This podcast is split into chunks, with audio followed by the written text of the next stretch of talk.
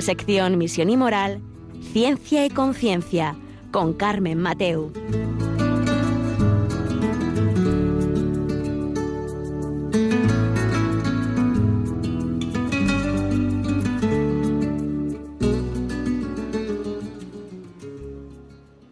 Buenas tardes, queridos oyentes. Aquí estamos con vosotros un miércoles más, un programa que hacemos desde el Observatorio de Bioética de la Universidad Católica de Valencia. Y hoy vamos a hacer un, un programa totalmente actual, hablando de, esta crisis que tenemos, una crisis pandémica. Vamos a hablar sobre la información, la libertad y la responsabilidad. Y dirán, ¿y esto por qué? ¿No? ¿Por qué hablamos del manejo de la información en esta crisis? Pues porque los principios bioéticos personalistas de libertad y responsabilidad definen la necesidad de veracidad y rigor en el suministro de la información que permita a los ciudadanos tomar decisiones libres, conociendo las opciones disponibles y pudiendo evaluar correctamente sus consecuencias. Por eso hoy. Eh, nos gustaría hablar sobre este tema, sobre somos realmente libres para, para tomar las decisiones en base a estos principios? ¿Tenemos una información correcta que nos hace tomar las decisiones también correctas para nosotros y para la sociedad? Pues en este ratito vamos a hablar sobre, sobre este tema con todos vosotros.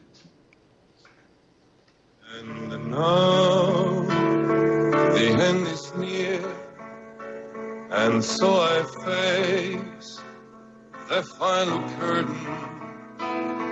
My friend, I'll say it clear, I'll state my case, of which I'm certain I've lived a life that's full. I travel each and every highway and more, much more than this. I did it my way. Regrets. I had a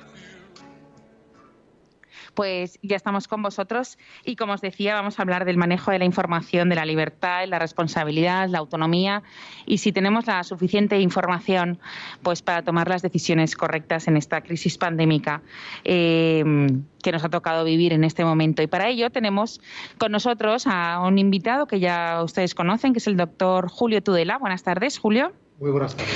Que él es, él es doctor por la Universidad Católica de Valencia y además es director del máster de bioética eh, y profesor también de bioética en los distintos grados de la universidad y además es miembro del Instituto de Ciencias de la Vida de la Universidad Católica de Valencia. Bueno, Julio, cuéntanos, eh, ya que los principios bioéticos eh, pues nos hablan de la libertad y la responsabilidad y que necesitamos tener una información veraz en estos momentos. Habéis sacado también un artículo que se llama Crisis Pandémica, Información, Libertad y Personalidad. Oh, no, perdón, y Responsabilidad. Em, eh, ¿Habéis visto la necesidad de contarnos o de que la gente también refresque que necesitamos una información veraz para poder tomar decisiones? Sí, esta pandemia ha puesto sobre la mesa algunas cuestiones muy importantes. Cuando las cosas se han puesto duras, cuando la tensión y la vida de la gente ha, estado amenazada, cuando hemos perdido a tantas personas. Eh, y cuando hemos visto eh, que la información que se ha ido suministrando durante la crisis a veces no era real, estaba sesgada, era incompleta o inexacta, eh, hemos contemplado, hemos asistido a esta especie de indefensión que tiene todo ciudadano cuando debe decidir sin tener elementos de juicio suficientes. Esto es una cosa que ha sucedido siempre, pero cuando aparece una situación profunda de crisis como la pandemia que todavía nos asola, e, esta necesidad de información veraz es todavía más urgente, más necesaria. Este artículo que comentas que hemos publicado en la página del Observatorio de Bioética está relacionado con el reciente, la reciente polémica que está tomando fuerza acerca de la investigación sobre el origen del coronavirus. Como nuestros oyentes deben saber, eh, desde el principio se manejan varias hipótesis para intentar explicar de dónde ha salido este coronavirus. Esto no es un tema tonto, porque conocer el origen de este coronavirus es muy importante eh, para poder prevenir o poder paliar las consecuencias de nuevas epidemias, nuevas pandemias mm, que puedan volver a, asolar nuestras sociedades. Por lo tanto, es importante que la ciencia insista en tratar de, conocer cuál es el origen, cómo se ha producido este coronavirus de consecuencias catastróficas no conocidas hasta la fecha. Y eh, eh, a través de los medios de comunicación hemos conocido algunos movimientos recientes eh, que reclaman retomar la hipótesis o retomar el estudio o la consideración de la hipótesis que decía que el laboratorio chino de la ciudad de Wuhan, que estaba trabajando precisamente con coronavirus, pudiera ser el origen de esta pandemia. Y sobre esto eh, hemos visto sucederse informaciones contradictorias y algunas manipulaciones que vale la pena que comentemos hoy. Sí, porque eh, conforme ibas hablando, eh, he ido confrontando la idea de cuando te la comunicación, la comunicación que hoy estamos acostumbrados es una comunicación real, inmediata. Eh, necesitamos saber al segundo lo que está pasando. Sin embargo, la vida de la ciencia es una vida a largo plazo. O sea, para saber de dónde ha salido esto han necesitado mucho tiempo, porque necesitan estudiar meses. Sin embargo, somos muy impacientes. En, las redes, en, en, las televisiones, en los medios de comunicación. Entonces la gente es como que te pide muchos datos pero es que aún no los tengo. Entonces, ahí es donde no hay veracidad en la información. Sí, son dos factores que son enemigos del conocimiento y del avance científico, muy importantes, y que tú has señalado. El primer factor es la inmediatez. La inmediatez, que es un subproducto de la sociedad posmoderna en la que estamos todos metidos, que no es buena la inmediatez. Tiene algunos, la inmediatez tiene algunas ventajas, que es la rapidez del intercambio de información, etcétera, el manejo de los datos, pero cuando la inmediatez asalta todas las esferas de la actividad humana, em, impide o es se convierte en un enemigo de la prudencia. En ciencia la inmediatez es muy peligrosa. Estamos asistiendo en esta crisis pandémica a una gran eh, rapidez en el flujo de datos, de publicaciones, a veces publicaciones incluso contradictorias, que se suceden y se amontonan. Esto no había sido así hasta ahora. Es decir, la publicación científica, la, investigación y la publicación científica requiere mm, un cierto sosiego, el sosiego necesario para que los datos sean contrastados, correctamente evaluados y puedan detectarse errores o sesgos que pudieran llevar a conclusiones erróneas, ¿no? Entonces, o equivocadas. Esto es difícil. Este, eh, el primer factor, por lo tanto, sería este factor de inmediatez. Enemigo, la inmediatez es enemiga de la prudencia y la prudencia es un ingrediente imprescindible en, la actividad científica. Y el segundo factor distorsionante es la sobreabundancia de datos. Es decir, con la crisis pandémica de la COVID-19 hemos asistido a, récords que han sido batidos varias veces sobre cantidad de publicaciones científicas, rapidez de estas publicaciones científicas, cantidad de gente trabajando en lo mismo. Esta sobreabundancia de datos, que en principio pudiera, pudiera parecer positiva, sin embargo tiene un efecto secundario muy nefasto, y es que dificulta discriminar cuál de estos datos puede ser veraz y cuál no lo es. La sobreabundancia más la inmediatez son enemigos de la verdad científica. Eh, son dos factores que se han unido en esta crisis. Ahora tenemos eh, el problema, precisamente, cuando hablamos del tema que habíamos planteado al principio, conocer el origen, identificar ¿Qué ha pasado con este coronavirus? ¿De dónde salió? Se, han un poco, se están un poco produciendo estos dos efectos, ¿no? Eh, gente que tiene mucha prisa por publicar, publicar hallazgos que luego no, se pueden confirmar, ¿no? Y esto crea confusión. Eh, como saben los oyentes, la hipótesis que se ha sostenido hasta la fecha como más probable, más plausible para explicar el origen del virus y que se sigue manteniendo como tal, es el salto de un virus animal a la especie humana. Es decir, un virus que no, infecta a los humanos, solo infecta a algunos animales, generalmente los murciélagos, de repente se produce una mutación en su RNA y este RNA cambia y lo hace, modifica factores de este virus que le permiten asaltar algo que hasta entonces no podía hacer, que es la célula humana. ¿Cómo se ha producido esto? Pues no, no se sabe. Generalmente esto sí se ha producido muchas veces en la naturaleza, virus, animales que infectan a hospedadores intermedios, o sea, otro tipo de animal en el cual se produce un cambio suficiente como para que este virus desde este segundo animal dé el salto a la especie humana. Esta es la hipótesis que se ha barajado desde el principio y que nos han intentado vender desde todas las fuentes de información se ha identificado el murciélago como el hospedador inicial y después se han identificado algunos otros animales, entre los cuales está el famoso pangolín y otros que se nos ha dicho.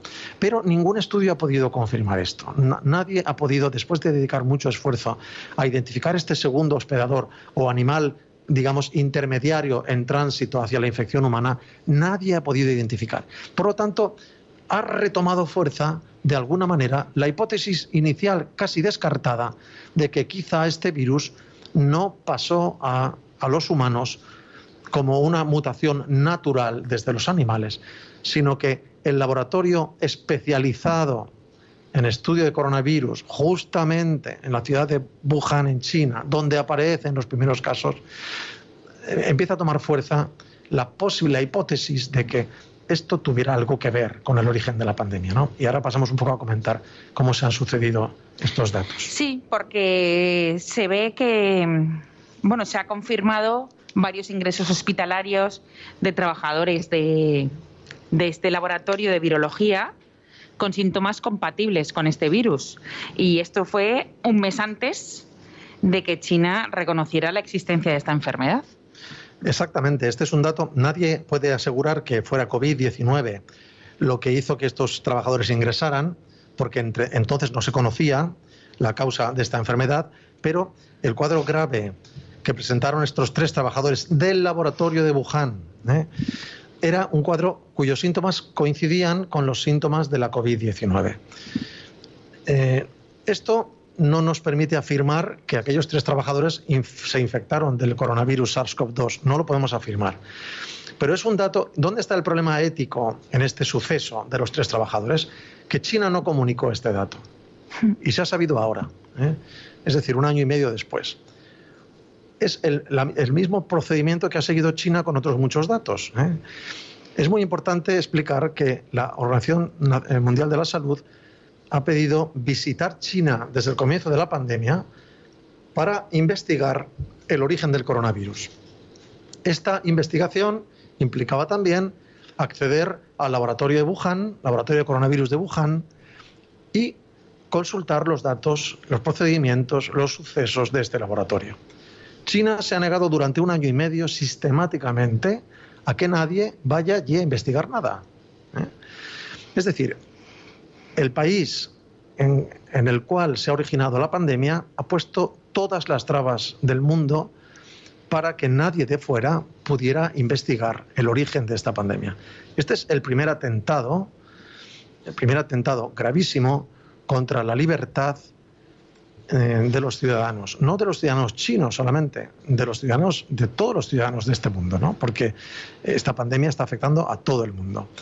Si las personas que tienen datos y que pueden ofrecer datos para esclarecer una crisis mundial como la que nos está asolando, se niegan a facilitarlos o a permitir que otros investigadores, otros científicos accedan a sus procedimientos, a sus datos, de, tal manera que pudieran encontrar o esclarecer cosas que ellos no han visto, si, un país como China se niega a hacer esto, estamos bloqueando la ciencia, estamos impidiendo el esclarecimiento de la verdad y estamos atentando a la dignidad de los ciudadanos. Esto es muy importante. Con esto no estoy diciendo que esté claro que China sea responsable del origen del coronavirus o que está claro que el virus SARS-CoV-2 fue una síntesis en el laboratorio de Wuhan que se les escapó. No estoy diciendo esto. Esto es posible que haya sucedido, pero no lo sabemos. Pero lo que sí sabemos, y es un dato objetivo, es que durante un año y medio se ha ocultado la información y se han puesto trabas a la investigación. Y esto es un atentado contra la ética y la dignidad de las personas. Claro, porque, eh, y además eh, porque supone un atentado contra la, además, contra la buena praxis científica y la salud ¿no? de los ciudadanos. Efectivamente, lo que garantiza, eh, antes os decía que la abundancia de producción científica, la abundancia, la superabundancia de publicaciones científicas relacionadas con la COVID que hemos asistido, a la que hemos asistido en, los últimos, en el último año y medio, es responsable, al final es responsable de que no podamos discriminar con claridad qué es verdad y qué no es verdad. ¿Cuál es el método científico fundamental para que podamos afirmar con cierta seguridad que un trabajo científico publicado eh, llega a conclusiones ciertas y no está ofreciéndonos resultados falsos. Pues la, prueba, mm, mm, la golden, la, el golden standard, la prueba de oro ¿Mm? que certifica que un trabajo dice la verdad es que otros científicos tengan acceso al procedimiento que han seguido estos primeros investigadores y puedan reproducir o desmentir el trabajo. Es decir, la propia comunidad científica debe ser garante de la producción de los propios científicos. Para eso es necesaria la transparencia.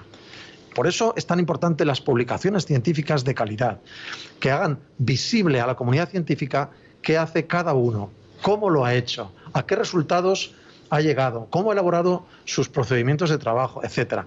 Y otros científicos, mirando con lupa el trabajo de estos primeros, pueden decir efectivamente esto es así o no, aquí hay errores de procedimiento, hay un error de diseño hay, eh, que invalidan las conclusiones. Cuando yo oculto la información, estoy bloqueando la posibilidad de que la propia ciencia certifique la veracidad de la ciencia. Sí, yo, yo recuerdo en otro de programa, en Ciencia y Conciencia, que comentasteis que, había una producción de unos 400 artículos publicados diarios ¿no? en el mundo sobre este tema. Claro, eh, es imposible abarcar tanta información. Como veis, está siendo muy, muy interesante el que estamos viendo la, eh, bueno, la ocultación o, la necesidad de transparencia y veracidad de la, de la información para realmente ser libres y, poder tomar nosotros unas buenas decisiones y sobre todo estar realmente informados de, forma veraz. Llegados a este punto, vamos a escuchar un poco de música y enseguida estamos con vosotros.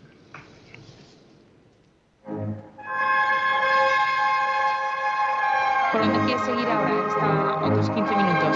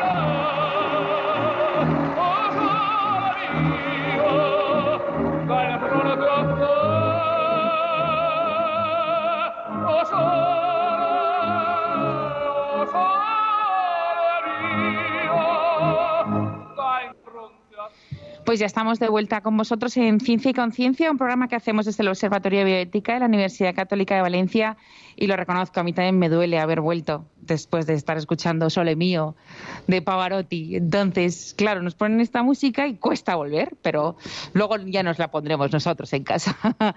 bueno, hoy estábamos hablando sobre la información, la libertad y la responsabilidad en esta crisis pandémica que llevamos ya año y medio y cómo necesitamos una información veraz y que es imposible ¿no? tenerla con este machaqueo todos los días, ¿no? De muchísima información que al final no puede ser probada porque no nos da tiempo. En el mundo de la ciencia todo es mucho más lento, como nos decía nuestro invitado, que perdemos mucha prudencia, ¿no? Hoy está con nosotros Julio Tudela, que es eh, doctor por la Universidad Católica de Valencia, es director del máster de bioética, profesor también de bioética en los distintos grados de la universidad y además es miembro del Instituto de Ciencias de la Vida de la Universidad Católica de Valencia.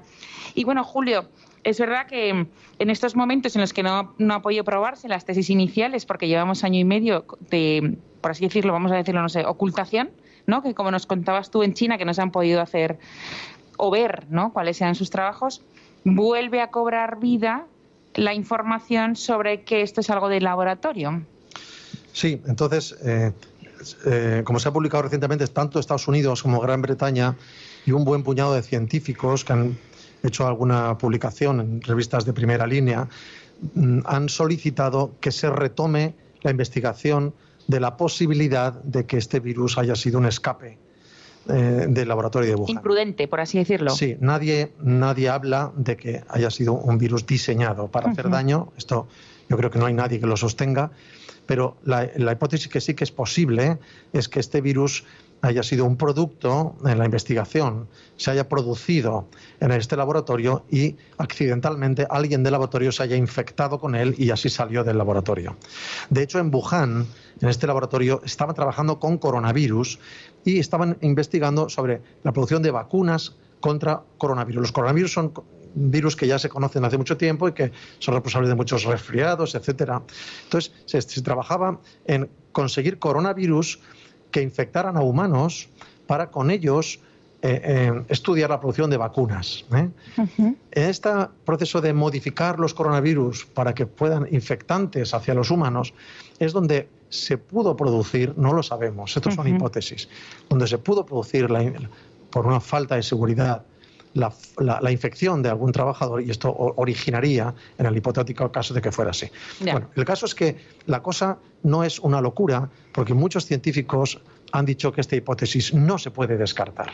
Los Estados Unidos han dicho que esta hipótesis no se debe descartar. Eh, Gran, Bretaña ha dicho que esta hipótesis hay que estudiarla. ¿eh?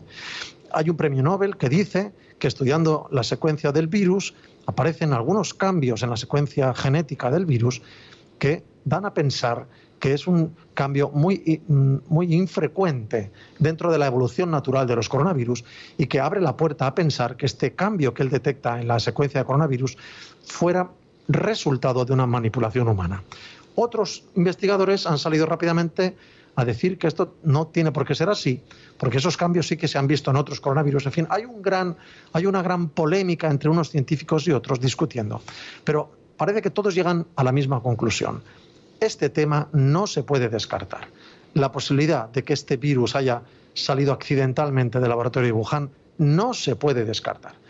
Y lo trágico es que si es una posibilidad que no se puede descartar, ¿cómo hemos estado un año y medio con las manos atadas sin poder investigar esta posibilidad? Esto es lo trágico.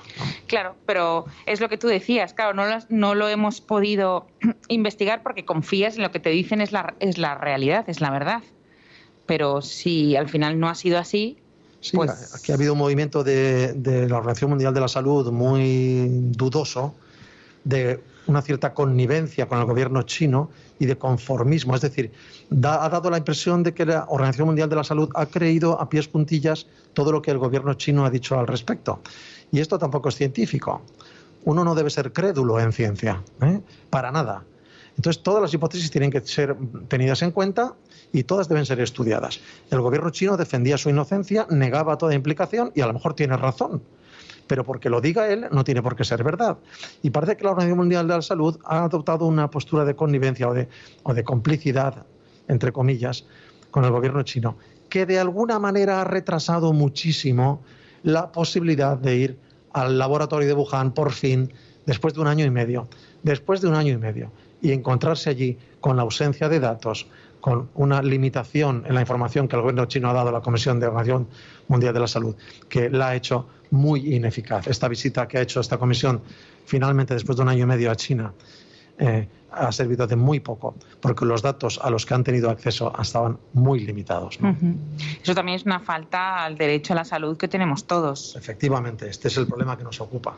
Claro, al final es un, se ha convertido en un problema mundial y se ha, se ha convertido en un ataque a la salud de las personas al final.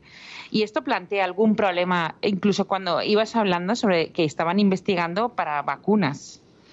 Eh, que en el momento actual, que nos encontramos también ahora en el tema de las vacunaciones, ahora también hay problemas como éticos o bioéticos con el tema de los consentimientos informados, también por la segunda dosis o no sé. También hay, hay como muchísima información que a veces es como contradictoria, que no sabes o no es, no sé si cómo decirlo, eficaz o, para entenderla. Este es un tema muy interesante desde la bioética el problema ético del propio, de, la, propia crisis pandémica que estamos eh, analizando trae como consecuencia otros problemas éticos derivados. Uno muy interesante es el tema que comentas de las vacunas. ¿no?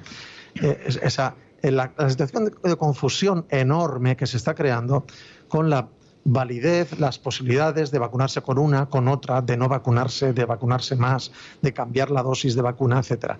Eh, estamos asistiendo a una especie de eh, orquesta desafinada donde se dicen muchas cosas, las cosas eh, no se explican bien y el ciudadano se ve bombardeado por opciones que tiene que tomar y ante las cuales no sabe cómo pronunciarse. o sea, tú le preguntas a una persona, ¿tú cuál te has puesto? ¿Cuál te has puesto en la segunda dosis? Pues me he puesto esta porque se la puso mi cuñada. Me he puesto esta porque, es decir, al final se está produciendo un tema que es muy interesante en bioética, que es eh, cómo modular eh, el, ejercicio del principio de autonomía. Es decir, el principio de autonomía en bioética, que es fundamental y que concede, que en, el personalismo lo llamamos principio de libertad y responsabilidad, que es un poco lo que inspira este artículo que hemos publicado, eh, implica que la ciencia no puede ser paternalista con la gente, de tal manera que el paciente siempre tiene el derecho a decidir. En última instancia, es el que puede decidir si se le aplica un tratamiento o no se le aplica, eh, si se somete a una operación o no se somete, etc. Esto está muy bien, porque respeta, hemos recuperado el respeto a la libertad de decisión de los pacientes. Pero este principio de autonomía o de libertad no es ilimitado es decir, no se puede trasladar a los pacientes todas las decisiones sobre su salud.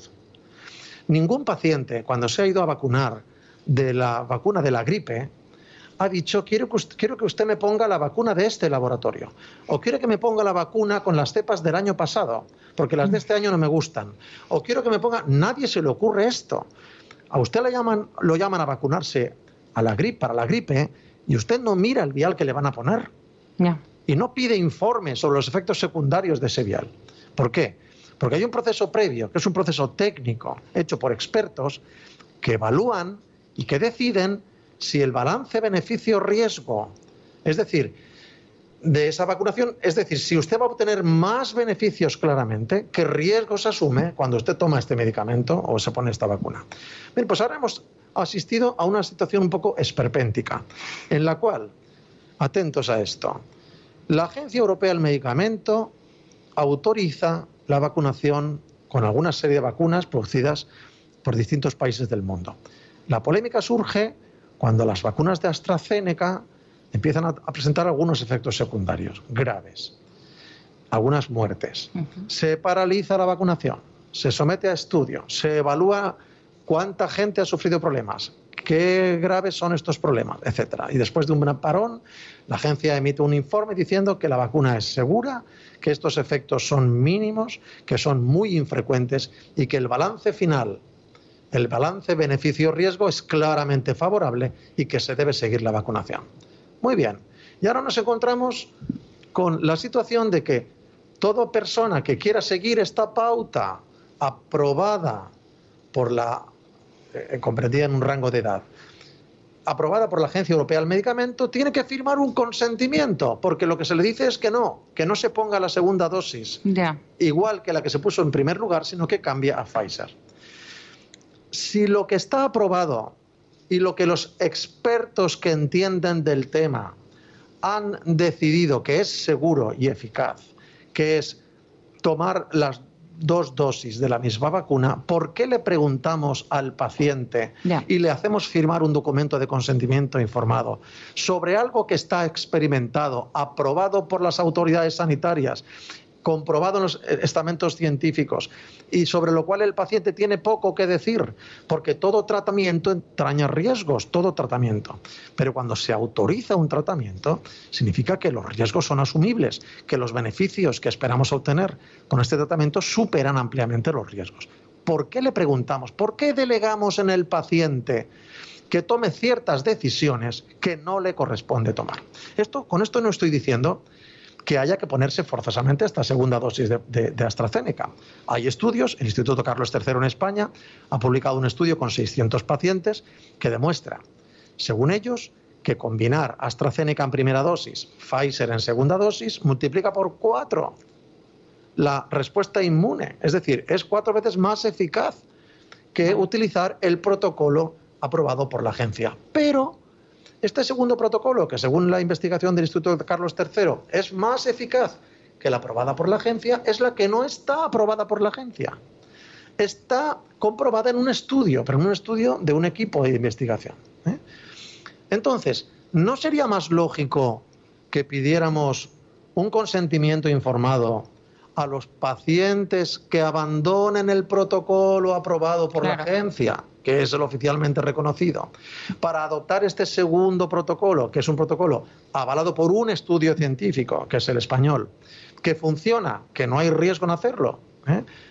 Pero sería en todo caso, en este caso, en el cual estamos desviándonos de un protocolo científicamente y, o aprobado por los organismos pertinentes, sería en este caso en el cual el paciente tendría que firmar que no va a hacer lo que recomienda la agencia europea que se haga. Bueno, pues ante este caso ponemos encima de la mesa un problema ético muy importante, que es la hipertrofia, la hipertrofia del principio de autonomía. El pensar que todo lo que un paciente decida es lo que hay que hacer con él. Y esto no es así. Este es un tema que ha surgido con el tema de la eutanasia. ¿eh? Si un paciente pide que se le mate, hay que respetar su opinión. Si una mujer decide que, quiere abortar, hay que respetar su opinión. Y ahora, si un paciente se quiere poner una dosis, o una segunda dosis, o una tercera dosis, o ninguna dosis, en todo caso hay que respetar su opinión. Pues mire, hay que respetar la opinión de los pacientes, pero no siempre. No siempre. El principio de autonomía no es un principio ilimitado. Uno no tiene una capacidad ilimitada para decidir sobre todos los aspectos de su vida. Como no hemos decidido cuándo nacer, ni vamos a decidir cuándo morirnos. Tampoco este recibo que ahora le concedamos a los pacientes que decidan cuándo deben morirse. No es de recibo. Como no es de recibo que descarguemos sobre las personas que no tienen idea sobre en qué consiste cada vacuna, cómo está hecha, qué problemas secundarios puede tener, porque eso son informaciones que tienen que recibir, que las han elaborado otros. No podemos descargar sobre las personas decisiones que no están capacitadas para tomar. Es como cuando un médico le dice a un paciente, opérese si usted quiere. Oiga, ¿cómo que si, que si yo quiero? Oiga, yo no quiero operarme. Si me tengo que operar es porque usted me dice que me debo operar. Claro. Pero la decisión no es mía en última instancia, es suya. Yo daré mi consentimiento o no, pero el que dice si me tengo que operar o no es usted. ¿Por qué? Porque usted sabe qué consecuencias puede tener la operación, qué posibilidades tengo de mejorar, qué posibilidades tengo de empeorar, si vale la pena o no, si en mi caso es procedente o no es procedente. Eso lo sabe usted. Hmm. Y usted es el que me lo tiene que decir. ¿Cómo me pregunta a mí que yo decida si me tengo que operar? ¿no? Pues aquí es un poco lo mismo. La autonomía de los pacientes no es ilimitada. La libertad no es infinita. Y todo, y todo ejercicio de libertad está, está condicionado a qué? Condicionado a factores que no dependen de nosotros. Esto es muy importante. Y claro, una vez llegado a ese punto, eh, vamos a dar un paso más. Esto ha terminado. Nos vamos a poner que el año que viene esto ya ha terminado y nos toca vacunarnos de la gripe, como todos los años. Eh, se nos va a dar información, vamos a exigir que se nos dé la misma información sobre el vial, sobre el no, sobre las marcas, sobre el no. Vamos a tener que firmar un consentimiento o vamos a olvidarnos de que todo esto ha pasado y como antes. No creo, porque el factor distorsionante en este caso es la novedad y hmm. la falta de experiencia. Es decir, la vacuna de la gripe lleva mucho tiempo rodando, todos tenemos asumido. Pero todos los años cambia. Todos los años cambia, todos tenemos asumido que hay que avanzar de la gripe y nadie se lo plantea. Pero hmm. Esta crisis pandémica está cambiando tanto las cosas que aunque el problema no es distinto, no es absolutamente distinto, un paciente podría llegar al año que viene, cuando le toque la campaña de vacunación de gripe, y decir, quiero que me diga usted cuáles son las opciones disponibles para yo elegir de qué laboratorio me quiero poner la vacuna, ¿no? Algo que es absurdo, pero que no sería diferente de lo que estamos haciendo que el paciente decida ahora. La tensión, la gravedad de esta pandemia, el riesgo, el ver a la gente morirse a nuestro lado, hace que estemos hipersensibilizados con los riesgos. ¿no? Y esta hipersensibilización que tenemos frente a los riesgos, este miedo que flota en el ambiente, hace que estemos haciendo cosas muy mal hechas y que estemos queriendo tomar decisiones que no nos toca tomar. Es decir, estamos llevando las cosas hasta el extremo y saliéndonos de nuestras competencias. Mm. No es competencia de un paciente decidir si se pone una primera o una segunda dosis. ¿Qué vacuna se tiene que poner un paciente de 62 años?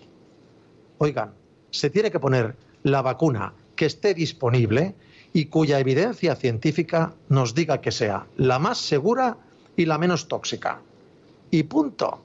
Hmm. Y eso, ¿cómo lo sabe el paciente? Pues porque la persona que se la va a poner es la que tiene acceso a la información. Y esa persona le dirá, mire usted, para usted, con su situación, la vacuna más eficaz y más segura es esta. Y además tengo, la tengo aquí. Porque otro tema es que no la tenga. Si no tengo la mejor vacuna para usted, le pondré entre las que tengo la mejor pero esto se lo tengo que decir yo, no lo tiene que decidir usted. ¿no? Pero esta tendencia, yo no me quito de encima la ley de eutanasia que hmm. tenemos detrás y que, va, a entrar en vigor dentro de nada. ¿no? Sí. ¿Eh? Sí, sí. ¿En qué se basa esta ley de eutanasia? En la hipertrofia del principio de autonomía. O sea, que al final todo el mundo decide. Estamos haciendo que los niños de 12 años decidan si son niñas y empiecen tratamientos irreversibles. ¿Por qué? Porque es la hipertrofia del principio de autonomía. todo el mundo tiene una capacidad ilimitada para decidir cualquier cosa sobre su vida, le afecte a él o le afecte a otros. Esto no es así. Esto está fuera de la realidad. ¿no? Nuestras posibilidades de decisión son limitadas, no solo por los conocimientos que son limitados, sino porque no puedo tomar cualquier decisión sobre mi vida. Nuestra vida no es totalmente nuestra. ¿eh? Nuestra vida e, es en parte nuestra y en parte de otros. No tenemos la posibilidad de hacer con nuestra vida lo que nos dé la gana, porque esto es un bien de la humanidad, no solo nuestro. Pues bueno, pues con esta idea nos, vamos a, quedar para luego, para escuchar un poco de música y luego seguir con el, con el programa, con algunas matizaciones que aún, que aún nos faltan por dar y algunas ideas. Eh, si los oyentes quieren llamarnos o preguntar eh, algo al, invitado o hacernos un comentario, pueden llamarnos al 91 005 94 19 al 91 005 94 19. Y ahora nos vamos a dejar sorprender por nuestros técnicos a ver la música por si volvemos antes o después. Pero no, vamos a volver y espero que todos la escuchéis para luego comentarla. Wherever you're going, I'm going your way. Two drifters off to see the world. There's such a lot of world to see. We're after the same rainbows and waiting around the bend. My huckleberry friend, on river and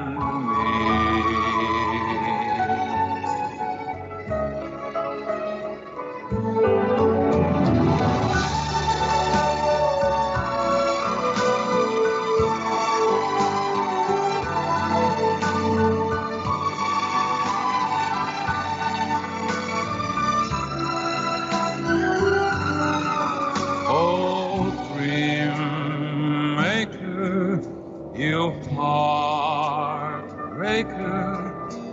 wherever you're going,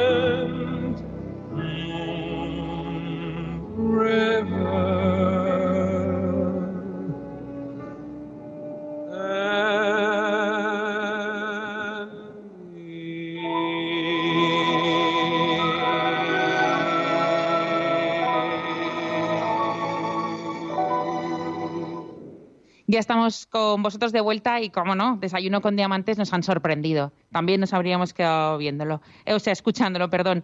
Bueno, estamos en la recta final del programa, en Ciencia y Conciencia, y estamos con Julio Tudela, que él es eh, doctor por la Universidad Católica de Valencia, director del, del Máster de Bioética y además es miembro de- del Instituto de Ciencias de la Vida de la Universidad Católica de Valencia. Y como digo, llegando al final, eh, hablando de la crisis que hoy estamos, eh, la crisis pandémica, por así decirlo, por la mm, excesiva información, eh, la responsabilidad, los principios de responsabilidad, eh, de autonomía, de libertad.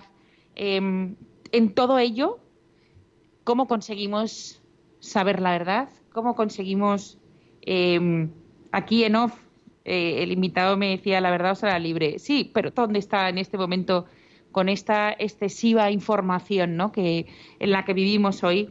Eh, ¿Cómo hacemos em, base de nuestra responsabilidad para elegir bien, ¿no? para nuestra libertad? Em, bueno, dinos, Julio, ¿dónde, ¿cómo encontramos esa verdad? Sí, hay una frase evangélica que es la verdad os hará libres. Esta verdad es la verdad con mayúsculas. ¿eh?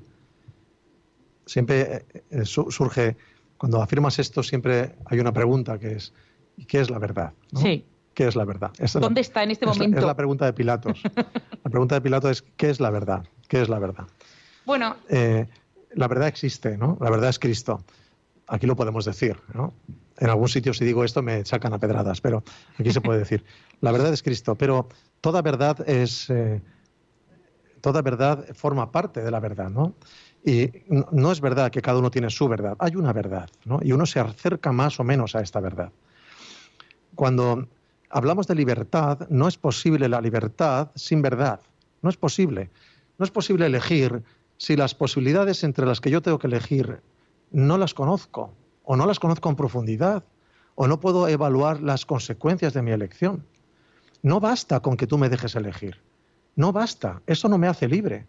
Lo que me hace libre es conocer la verdad que subyace a las posibilidades que tengo delante. Y esa verdad entraña también las consecuencias de tomar ciertas decisiones. ¿no? hmm, Por tanto, cuando hablamos de el mundo, en el mundo científico, esto es muy importante.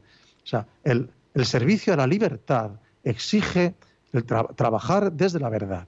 En el mundo científico esto es un problema. Hoy tenemos un problema gravísimo con el fraude, con la ocultación, Hmm. con la manipulación, con las tristemente, los tristemente conocidos plagios. ¿eh? Es decir, la traición a la verdad es un enemigo de la ciencia. Y la ciencia es buena, la ciencia es progreso y la ciencia construye, contribuye al crecimiento de la humanidad cuando se fundamenta en la verdad. Porque hay ciencia que no es verdad, hay ciencia que no contribuye al progreso, hay ciencia que no sirve a la verdad de las cosas. Y esta es una ciencia que esclaviza, que hace retroceder. Y tenemos muchísimas experiencias en la historia. Por lo tanto, es muy importante que seamos críticos, que exijamos buena ciencia. Es muy importante que no nos creamos todo lo que nos dicen. Es muy importante que no veamos bodrios en televisión. Perdonad que lo diga así. Que no nos traguemos bodrios. Es decir, que no demos crédito a cualquier cosa que se dice. No. ¿Eh? No. ¿Por qué? Porque opinar es muy fácil, Mm. pero la mayor parte de las opiniones no tiene ningún valor. Poder buscar aquellas opiniones que estén fundamentadas, que son opiniones prudentes, que se han construido desde el análisis de la evidencia, un análisis sosegado, objetivo, completo de la evidencia, hasta donde la evidencia deja, porque muchas veces no es posible conocer toda la verdad. Conocemos la verdad parcialmente, pero que haya una rectitud de intención y un libre acceso a los datos. Y con eso podemos acercarnos hacia la verdad. Y suministrar datos fiables nos hace a todos más libres. ¿Qué no decir de ocultar datos? Claro. Cuando ya ocultamos los datos, no solamente es que no los suministramos con veracidad, sino que los ocultamos, estamos restando libertad a quien la debe ejercer. Por lo tanto, no demos crédito es- eh, eh, especialmente a lo que dice nuestra vecina de pasillo, o lo que dice nuestro amigo, nuestro cuñado, o, Hmm. o lo que he oído decir en no sé qué programa de televisión. No tiene por qué ser cierto, puede serlo, pero no tiene por qué serlo. La construcción de la verdadera conciencia requiere un trabajo de búsqueda de verdad en la información suministrada. Pues tenemos una llamada, Julio, y además ta- también nos han enviado por otro medio eh, ot- otra pregunta. Nos tiene que dar tiempo, vamos a intentar ser breves. Hola, Mercedes. Buenas tardes. Hola, buenos días. Buenas Nos llama tardes. desde mire. Ciudad Real. Sí, llamo de Ciudad Real. Eh, me encanta el programa, vamos, lo acabo de poner porque vengo de comprar, pero he oído al doctor y me ha encantado. Todo lo que dice es verdad y, y súper verdad. Bueno, mi pregunta es, tengo 63 años, me quiero vacunar, pero me quieren poner la AstraZeneca y yo tengo patologías, que tengo cefaleas y tengo un montón de cosas, tengo colon irritable y no me la quiero poner. He ido a ponérmela y me han dicho que no, que es la que me toca y ya está. Eh, entonces, mm, me- dice que me han puesto en una lista, a ver si luego me ponen otra, o que vaya mi médico de cabecera y que me ponga las patologías que tengo para, eh, para ponerme otra. Eh, total, que no me han llamado todavía y me tengo que ir a cuidar a mi madre que tiene Alzheimer y quería irme vacunada, pero no con AstraZeneca, porque es que tengo pavor. Gracias, ¿eh? Muchas gracias. Muchas el gracias. Mercedes. Pues este es un ejemplo clásico de lo que estamos hablando. Es decir, la decisión, es lógico que usted tenga miedos y prevenciones, pero la decisión de qué vacuna ponerse no le toca a usted tomarla, porque usted no tiene toda la información. Si a usted el médico, que conoce su historia clínica, le ha dicho que se ponga la de AstraZeneca, aun asumiendo ciertos riesgos, es porque la probabilidad de que usted obtenga grandes beneficios poniéndose esa vacuna es mucho mayor que la probabilidad de que usted sufra problemas serios poniéndose esa vacuna. Así que mi consejo desde aquí es, haga usted lo que le han dicho que haga. Si le han dicho póngasela de AstraZeneca, póngasela. Si le dicen es mejor póngasela de Pfizer, póngasela de Pfizer. Mm. Lo que sí que le pido, por favor, y si pudiera de rodillas, es vacúnese complete la pauta. Esto es lo más importante. Mire usted, no hay mucha diferencia de que usted se ponga una u otra vacuna, pero hay mucha diferencia de que usted se ponga la segunda dosis o no se la ponga. Esto sí que es importante. Y no se haga problemas. Es lógico que usted tenga miedos. Todos tenemos miedos, pero no son fundados. Hay mucho más riesgo en cosas que hace usted todos los días y no se lo plantea que el riesgo que esconde el que usted se ponga esta segunda dosis de AstraZeneca, que es mínimo, mínimo. Y que además, si usted no ha tenido problemas con la primera dosis, todavía es más mínimo que los tuviera ahora. Así que mi consejo es ánimo y vacúnese con Mm. lo que le digan. La verdad es que, que se lo diga su médico, ¿no? Que no se lo diga. Pero bueno, eh, ahí podríamos estar hablando mucho rato. Pero también tenemos a Antonia, que nos llama desde Córdoba. Hola, Antonia. Hola, buenas tardes. Muchas gracias por el programa, que me encanta. Yo lo que le quería decir es con respecto a esto de, de la verdad, ¿no? Como es verdad que la única verdad que existe, total, es la, la, la de Cristo, ¿no? Pero luego está también lo que es la verdad científica, ¿no? Y la verdad científica es que estamos viendo que no solamente nos la están ocultando, sino que no- nos están mintiendo. Es que nos están diciendo a la gente, a todo el mundo, que se tiene que, que un niño se puede convertir en niña. Y eso es jamás imposible de todos los jamases. De, de- podrán cambiarle el aspecto externo, pero no por dentro seguirá siendo niño. Entonces eso no es que nos estén ocultando la verdad, es que nos están mintiendo. Y eso es dramático. ¿eh? Cuando la ciencia, cuya misión fundamental es esclarecer la verdad, investigar la verdad, acercarse a la verdad, miente, estamos perdidos. Hemos puesto al lobo a cuidar a las ovejas. Mm. Efectivamente, esto es una tragedia. Es una tragedia que se mienta con la ciencia. Porque ya es una tragedia que se haga mala ciencia. ¿eh? A veces se hace mala ciencia no con mala intención, sino porque se investiga mal, se, se hacen estudios mal diseñados y se obtienen eh, resultados equivocados. Esto ya es malo. Pero que esto se haga a sabiendas es muy malo. ¿eh? Y hemos de. Por eso es muy importante que formemos conciencias y que, y que busquemos la verdad y que discutamos la verdad y acudamos a fuentes fiables, fuentes que nos merezcan una cierta solvencia para contrastar cosas que se nos dicen y que efectivamente no sirven a la verdad. Si tiene usted toda la razón.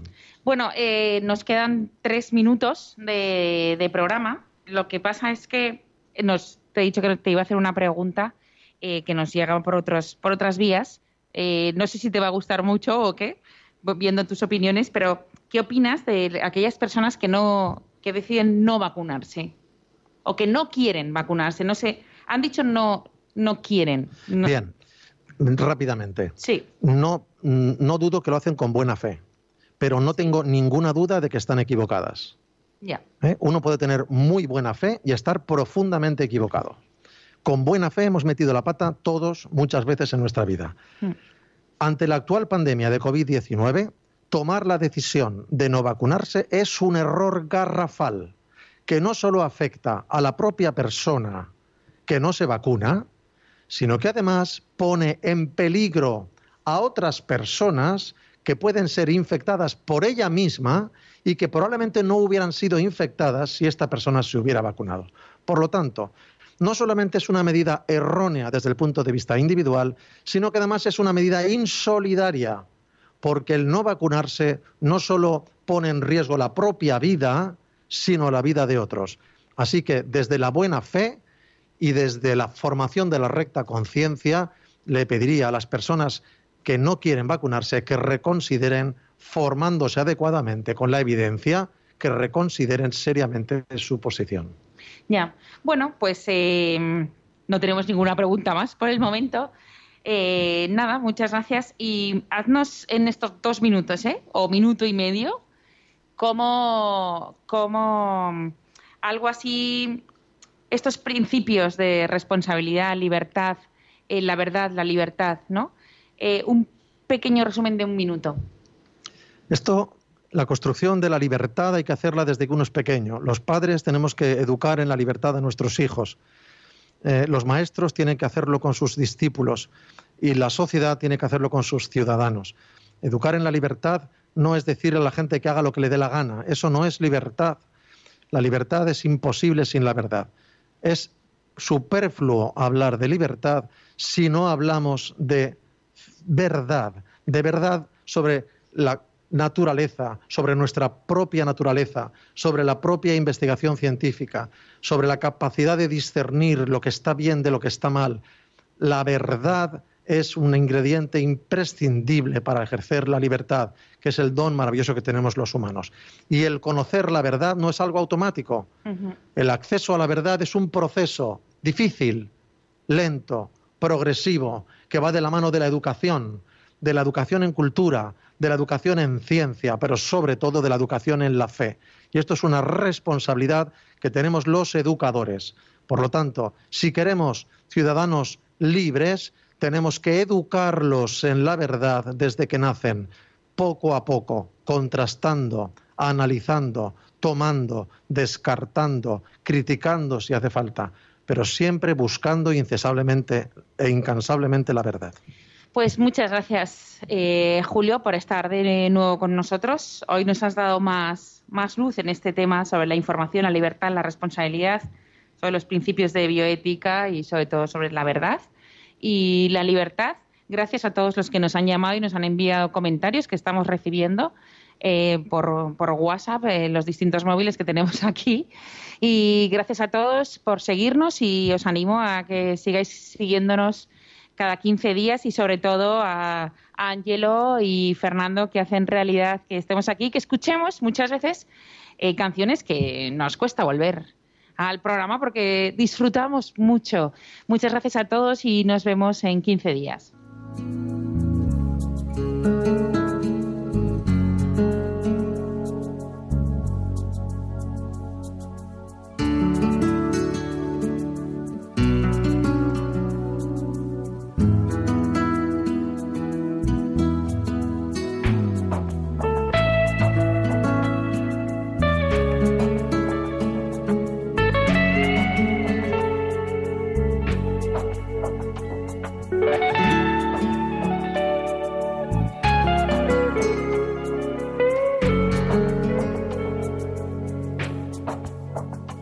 Han escuchado Ciencia y Conciencia, un programa dirigido por Carmen Mateu.